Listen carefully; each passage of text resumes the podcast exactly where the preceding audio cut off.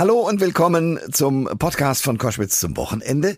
Ich habe zwei spannende Leute, die selbst einen eigenen sehr erfolgreichen Podcast machen, nämlich äh, Lage der Nation, so heißt er, nämlich Friedrich Banse und den Juristen Ulf Burmeier zu Gast. Die beiden sind jetzt ein bisschen weitergegangen als im Podcast. Da wird ja jede Woche besprochen, wie ist denn die Lage der Nation. Jetzt haben sie sich um die Baustellen der Nation gekümmert und das dürften einige sein. Sie haben zwar nicht alle aufgeschrieben, aber doch einige und versuchen zu schildern, wo es denn klemmt und hakt. Äh, und äh, ja, es ist ein spannendes Gespräch draus geworden. Hier könnt ihr es hören. Der Thomas Koschwitz Podcast. Ihr hört äh, Koschwitz zum Wochenende pünktlich zur Halbzeit der Ampelregierung. Haben sich meine beiden Gäste die großen und kleinen Baustellen der Nation vorgeknöpft. Ulf Burmeier und Philipp Banse sind meist natürlich bekannt als Podcaster von Lage der Nation, wo sie sich dann wöchentlich mit dem politischen Geschehen in Deutschland auseinandersetzen. Und ich freue mich sehr, dass die beiden jetzt bei uns sind. Philipp Banse und Ulf Burmeier, herzlich willkommen. Hallo, guten Morgen. Hallo, vielen Dank für die Einladung. Sehr, sehr gerne. Direkt zum Einstieg und wer mag antworten, Philipp oder Ulf, wie ist denn die Lage der Nation aktuell? Wir weisen uns hier gegenseitig die, äh, den Finger zu. Also ist natürlich, äh, also auf der einen Seite natürlich ganz hervorragend. Wir sind in einem Leben in einem demokratischen Land, dem es unterm Strich immer noch sehr, sehr gut geht. Aber nichtsdestotrotz gibt es natürlich gerade auch so mit Blick auf das, was wir eigentlich tun sollten und mit mit Blick auf die Ansprüche, die wir eigentlich an uns haben sollen und an unsere Gesellschaft haben sollen, doch einige Baustellen, ja, auf denen schon seit einigen Jahren nichts mehr vorangeht, wo es zum Teil auch bergab geht und wo man sich dann als Mensch, als Bürger, als Journalist, als Bürgerin dann doch Sorgen machen kann, wohin führt das, wenn das so weitergeht und wenn wir nicht grundsätzlich irgendwas ändern an dem Modus, wie wir unsere Gesellschaft betreiben. Und insofern würde ich doch eher sagen, naja, es ist äh, einiges zu tun. Okay, das war jetzt die Stimme von Philipp Hanse. Okay, weil ich muss es noch auseinanderhalten und meine Hörerinnen und Hörer natürlich auch. Deswegen äh, frage ich so ja. äh, unbescheiden nach. Äh, die Frage, die nächste, die mich umtreibt, ist, was hat denn dazu geführt, dass wir uns mit so vielen Krisen in Deutschland konfrontiert sehen?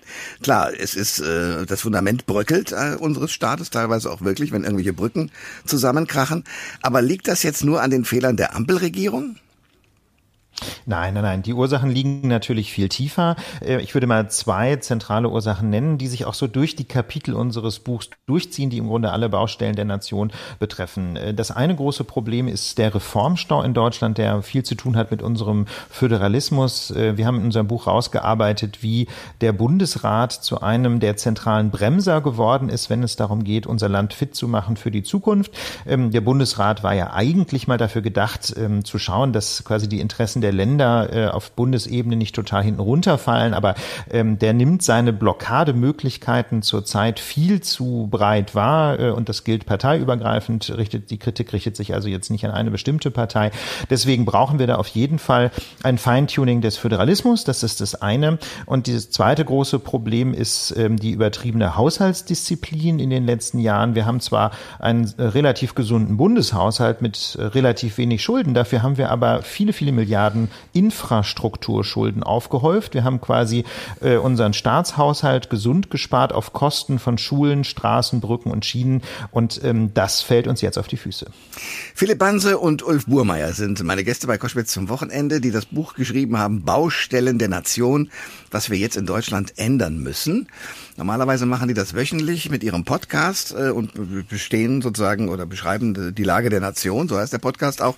Jetzt geht's ein bisschen tiefer, weil euch ein paar Themen And. Natürlich ein bisschen mehr beschäftigt haben und wo man ein bisschen mehr herausfinden muss. Ich habe das Buch ein bisschen gelesen und finde sehr schön, dass also über alles auch so in kleinen Kästen Erklärungen stattfinden. Also zum Beispiel, was bedeutet eigentlich die Fläche für ein Windrad etc. Also man wird sozusagen neben der Tatsache, dass die Baustellen äh, geschildert werden, auch ein bisschen aufgeklärt, wo dann der einzelne Haken ist.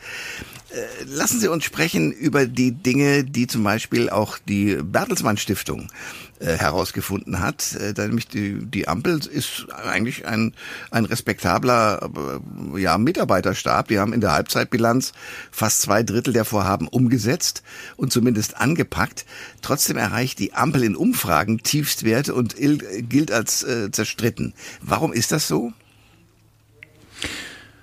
Gibt es natürlich mehrere Problemstellungen, vor denen, vor denen die stehen. Die haben die Aufgabe aufgrund der Tatsache, dass in den letzten 10, 20 Jahren zu wenig passiert ist, dass sie jetzt in sehr kurzer Zeit sehr viel machen müssen, in Bewegung bringen müssen. Und das führt dazu, dass sie viele Dinge, die man eigentlich normalerweise nacheinander machen würde, nun auf einmal sehr kurz hintereinander oder vielleicht sogar eben auch parallel anpacken muss. Das führt wiederum dazu, dass die Anforderungen an die, sagen wir mal, politische Vermittlung extrem hoch sind. Den Leuten muss in sehr kurzer Zeit sehr viel Veränderung zugemutet werden. Und das führt dazu, dass man das extrem gut erklären muss, damit die Leute das verstehen und diesen recht schnellen Wandel auch mitmachen. Und ich glaube, das ist nicht die stärkste Disziplin der Ampel. Die Sachen, die sie planen, wirklich gut zu erklären und zu vermitteln und dass den Leuten wirklich einleuchtet, ja, das muss jetzt schnell gehen. Wir verstehen warum. Wir verstehen, was die Kosten sind. Wir verstehen, was der Benefit ist. Also let's go. Das ist auf jeden Fall, würde ich sagen, eine Seite der Medaille. Ulf wird noch eine andere einfallen. Tja, also ich denke, natürlich hängt, hängt es auch sehr mit der Vermittlung der Ampel ähm, zusammen. Mein Eindruck ist, dass man eben doch wahnsinnig gerne öffentlich streitet, äh, um die Positionen der eigenen Partei in der Öffentlichkeit deutlich zu machen. Und das große Problem ist, dass das kommunikativ nicht funktioniert. Man kann nicht gemeinsam eine Koalition bilden und dann trotzdem sich ständig vor allem um Abgrenzung bemühen. Man muss einen Schalter im Kopf umlegen und an diesem Schalter steht, gemeinsam sind wir stark. Ne? Also die Ampel kann nur gemeinsam gewinnen oder sie geht eben gemeinsam unter. Und das zeigen ja auch die Wahlergebnisse. Wir wissen alle, ähm, dass vor allem die FDP es auf an, ab sehr auf Abgrenzung setzt in der Ampel und welche Partei leidet in Umfragen am meisten? Genau die FDP. Ich glaube, das ist die zentrale Botschaft. Streit ja, aber bitte nicht so viel auf öffentlicher Bühne. Wir brauchen wahrscheinlich mehr Runden im Hintergrund, wo die Koalition ihre Positionen absteckt und dann öffentlich wirklich gemeinsam vertritt, was sie für richtig halten. Ja, und ich glaube noch, noch ein dritter Punkt, vielleicht, wenn man das noch dazufügen kann, weil wir gerade so viel Wandel erleben und weil der so vorangetrieben wird, löst das auch naturgemäß bei Leuten Ängste aus, weil sich gerade viel ändert, weil ein bisschen unklar ist, wie sieht die Zukunft aus, was muss ich wofür zahlen, wie teuer wird was, wie wird was geregelt, fragen sich die Leute, okay, oder merken die Leute, es geht einfach nicht mehr so trutschig weiter wie in den letzten 20 Jahren. Das ist alles soweit normal. Aber ja. wir leben in einem auch medialen Ökosystem, wo Medien da draufspringen und den Leuten nicht in Ruhe erklären, was passiert jetzt und was ist wirklich kritisch und wo könnt ihr euch zurücklehnen und so und das erklären, sondern diese Ängste nutzen und sagen, ja, ihr habt zu Recht Angst und da geht die Welt unter und wir machen damit Schlagzeilen und wir verdienen damit auch Geld, dass hm, diese, diese Ängste machen sich auch bestimmte Parteien zunutze und heizen diese, diese, diese Befürchtungen, die es gibt, naturgemäß gibt, an und machen da, schlagen daraus politisches oder auch finanzielles Kapital und das macht die Arbeit der Ampel natürlich nicht einfacher. Deswegen wollen wir das in aller Ruhe erklären mit äh, Ihnen beiden, mit Philipp Banse und Ulf Burmeier. Philipp Banse und Ulf Burmeier sind meine Gäste bei Koschwitz zum Wochenende. Sie haben das Buch geschrieben, Baustellen der Nation, was wir jetzt in Deutschland ändern müssen. Und Sie haben sich vor allen Dingen acht politische Baustellen, äh, die es in Deutschland gibt, herausgesucht. Welche sind das und warum haben Sie genau die rausgewählt? Also das, sind so Baustellen von, warum geht das eigentlich mit dem Ausbau der Windenergie in Deutschland schon schneller voran als in den letzten Jahren, aber eben noch nicht ausreichend schnell genug? Warum ist unsere öffentliche Verwaltung so wahnsinnig analog und so schwer zu digitalisieren? Bis zu, warum ist Vermögen in Deutschland eigentlich so ungleich unter den Menschen verteilt und vor allen Dingen wird immer ungleicher verteilt bis zur Frage, die Ulf Burmeier ja auch von, schon angedeutet angedeutet hat, wie könnten wir eigentlich unseren Föderalismus anders aufstellen, dass er Reformen und Veränderungen nicht nur behindert, sondern einfacher macht. Das sind so ein paar Sachen. Und was die halt verbindet, natürlich sind es nicht die einzigen Baustellen, das ist klar. Jeder mhm. Hörerin, jedem Hörer werden sofort 10, 20 andere Baustellen einfallen, die mindestens genauso wichtig sind, von mhm. Migration über Wohnungsmangel äh, bis, bis, bis hin zu Kinderbetreuung und, und, und, und Kinderversorgung. Also Warum sind das, warum haben wir die ausgewählt? Naja, weil die zum Teil eben auch repräsentativ sind für grundsätzliche Probleme, so dass das Baustellen sind, wenn wir auf denen vorankommen, dann bedeutet es zwangsläufig eigentlich auch, dass wir auf vielen anderen Baustellen vorankommen. Also Föderalismus ist sicherlich ein, ein so ein Beispiel. Wenn wir da es schaffen, den anders zu organisieren, besser zu organisieren, dass natürlich die Länder nicht völlig entmachtet werden, aber dass die gewählte Regierung äh, und die, die Mehrheitsfraktion, die gewählte Regierungsfraktion, quasi die Koalition im Bundestag wieder maßgebliche Entscheidungen auch treffen können und klar ist, wer für was verantwortlich ist, dass das natürlich auch auf den, auf anderen Baustellen hilft, die jetzt nicht im Buch sind, finde ich, das ist durchaus einleuchtend. Auch die Digitalisierung, die, die, diese, diese ausgebremste Digitalisierung, die ist Symbol für eine, eine Verzagtheit und für eine Ängstlichkeit und für eine auch Verantwortungslosigkeit und eine, eine, eine verschwommene Verantwortungsverteilung, die eben auch viele andere Sachen behindert in unserer Republik. Und wenn wir das anders hinkriegen, wenn da mehr Führung reinkommt, wenn da mehr Verantwortung auch übernommen wird, wenn da Leute vorangehen und auch Entscheidungen treffen, dann hilft das auch bei anderen Baustellen. Deswegen haben wir uns die mal rausgesucht. So, jetzt höre ich Ihnen zu und sage, ja, das unterschreibe ich alles sofort. Äh, Im Schulwesen würde ich den Föderalismus sogar völlig abschaffen, weil er da eigentlich manchmal äh, eher kontraproduktiv subjektiv ist, aber das ist meine Privatmeinung dazu. Ähm, wir reden darüber und stellen das fest. Wer soll es denn richten? Also wie wäre denn der Hebel und wo finden wir den, dass das auch tatsächlich passiert? Also es gibt natürlich in einem so komplexen Staatswesen wie bei uns in Deutschland, eben mit Bund, Ländern, Kommunen, gibt es nicht den einen großen Hebel, den man umlegen kann, damit es vorangeht. Aber es gibt eben doch äh, bestimmte Probleme, die struktureller Art sind und die wir, glaube ich, ganz gut rausarbeiten in unseren Kapiteln. Föderalismus wurde schon genannt. Wir brauchen einfach ähm, da mehr Möglichkeiten, dass der Bund tatsächlich auch durchregieren kann, dass die Menschen mit ihrer Stimme bei der Bundestagswahl auch wirklich ähm, eine Entscheidung darüber treffen, wie es in unserem Land äh, vorangeht.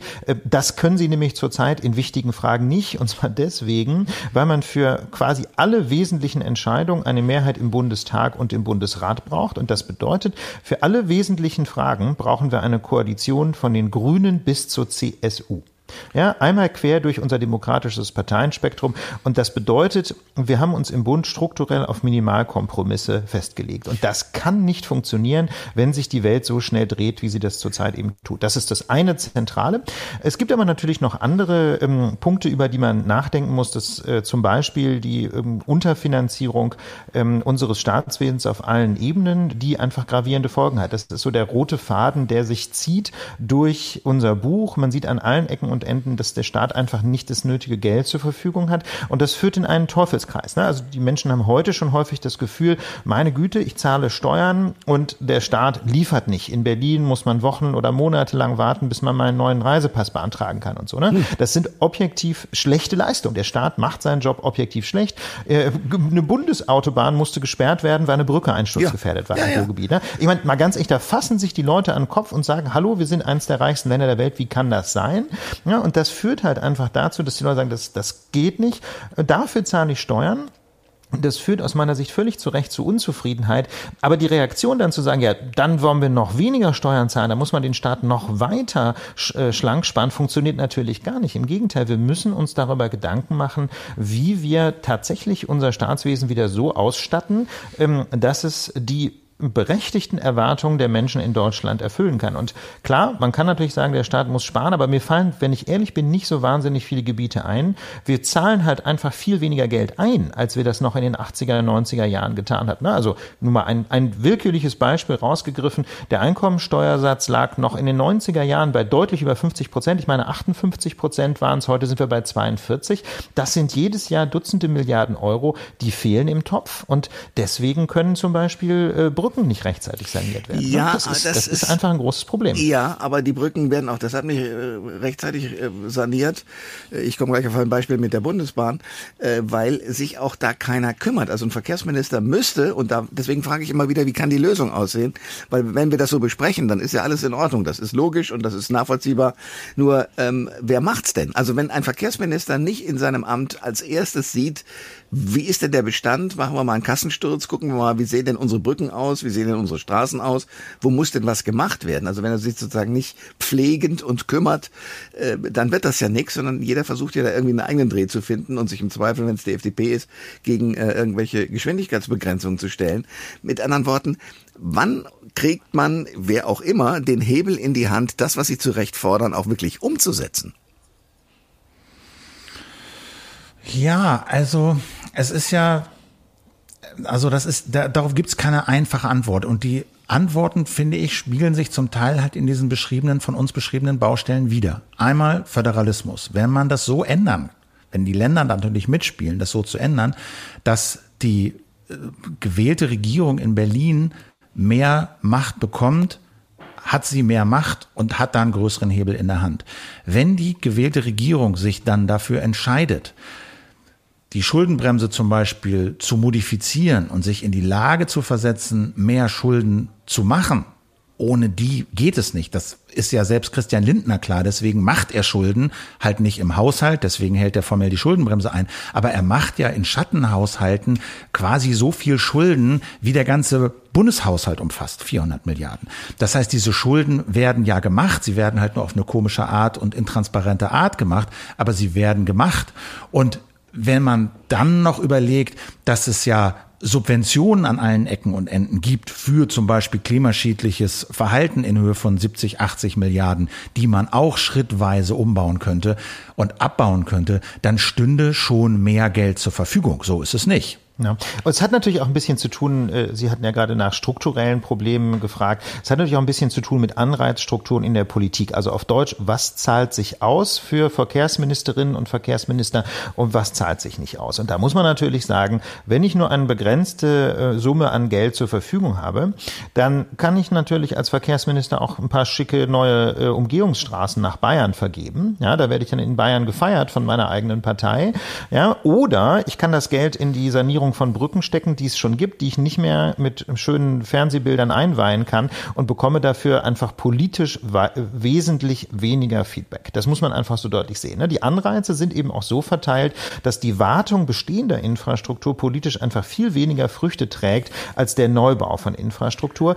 Und da würde ich sagen, dass äh, das ist eine Frage auch der, ähm, der Perspektive der Perspektive der Medien auf dieses Thema. Und deswegen haben wir das in unserem Buch auch ausführlich analysiert, warum eigentlich Infrastruktur auch politisch so unattraktiv ist. Und wir schlagen natürlich auch Lösungen vor, wie man das besser gestalten könnte, sodass eben kontinuierlich in Infrastruktur investiert wird. Also da gibt es zum Beispiel die Idee, die auch der Sachverständigenrat äh, für das äh, Wirtschaftsministerium skizziert hat, der sogenannten Infrastrukturgesellschaften. Das sind Gesellschaften, staatliche Gesellschaften, die bekommen Geld zugewiesen und zwar über sehr lange Zeit 10, 15 Jahre, so dass diese Gesellschaften wissen, dieses Geld ist da, die dürfen vielleicht sogar selber Schulden machen. Bei diesen Gesellschaften können dann Länder und Kommunen ihre Infrastrukturprojekte anmelden, bekommen das Geld. Die Kommunen wissen, das Geld ist da und zwar auch nach der nächsten Wahl. Das heißt, wir können in unseren Behörden Mitarbeiter und Mitarbeiterinnen einstellen, die solche Bauprojekte betreuen können. Die Bauunternehmen wissen,